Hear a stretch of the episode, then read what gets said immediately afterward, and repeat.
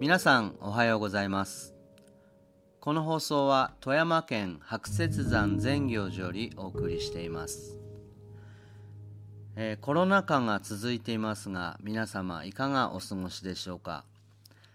えー世の中が目まぐるしく動いている時はふと立ち止まって自分自身を見つめましょうなんていうことがありますが、えー今は多くの人が嫌がおうにも足を止めて自分自身を見つめざるを得ない状況が生まれたのかもしれません、えー自分自身を見つめるというのは意外に難しいもので、えー自分の考えだけで反省を繰り返しているとじきに行き詰まります。えー仏教では仏様の教えを通してそれを鏡のように照らし合わせて自分を見つめることを大切にしてきました。私以外の視点が大事なんですね、えー自分の限界に行き詰まった人はぜひ仏様の言葉に触れてみることをお勧めします。では本編をどうぞ。みんなみんなご縁です。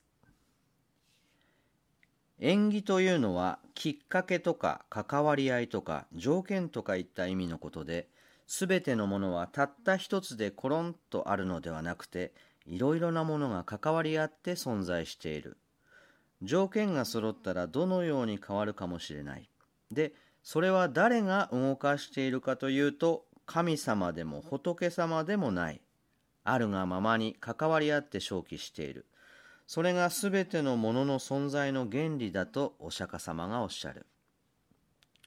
例えば、おばあちゃん、ほれ、この急須と湯飲み茶碗いいでしょ？私が作ったの。最近のは水切りも良くて評判もいいんだよ。ほりゃ、若藩の焼き物自慢が始まった。と、こたつのおばあちゃんくすりと笑う。いや、今日は違うの。だから例えばの話ですよ。この茶碗、何からできたか知ってるでしょ？そう。土から生まれたのよね。たまたま近くの陶芸センターで粘土を買って、こねこねやって、またセンターで焼いてもらったわけ。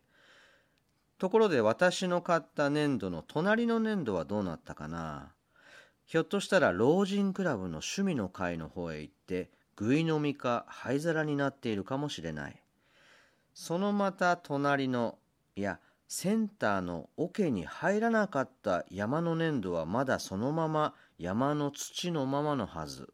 いや、これもどこかの陶芸家がひょいっとすくって何百万の対策をこしらえたかもしれない。ははは、若藩のとこへ来た粘土が一番かわいそう。ちょっとそら言い過ぎだよ。でもね、これがご縁なんだな。私のヘナチョコ茶碗と老人グラブのぐいのみと陶芸家の芸術作品は皆同じ粘土つまり前世は兄弟なんです。でこの茶碗になった時が私たちの人として生まれて生きている時と同じなのでありましてこれがいつ壊れるかというと今日とも知らず明日とも知らずいや評判悪くて誰も使わなかったら200年300年1000年も持つかもしれない。そうなったら国宝物かもしれない。で結局生あるものは必ず死に帰するわけだから茶碗も割れて粉々になって土に帰って今度はセメントの材料にでもなってどこかのビルに生まれ変わるかもしれない。そう考えると面白いね。世界は皆兄弟は本当だね。人類だけじゃない。みんな兄弟。ところが残念ながらそうはすんなりいかない。展望台に立って景色を眺めるように生々ルテンのありさまがこの私にわかるかといえば私もこの茶碗と同じで自分がどこからやってきたのかわからない。どこへ行くのかもわからない。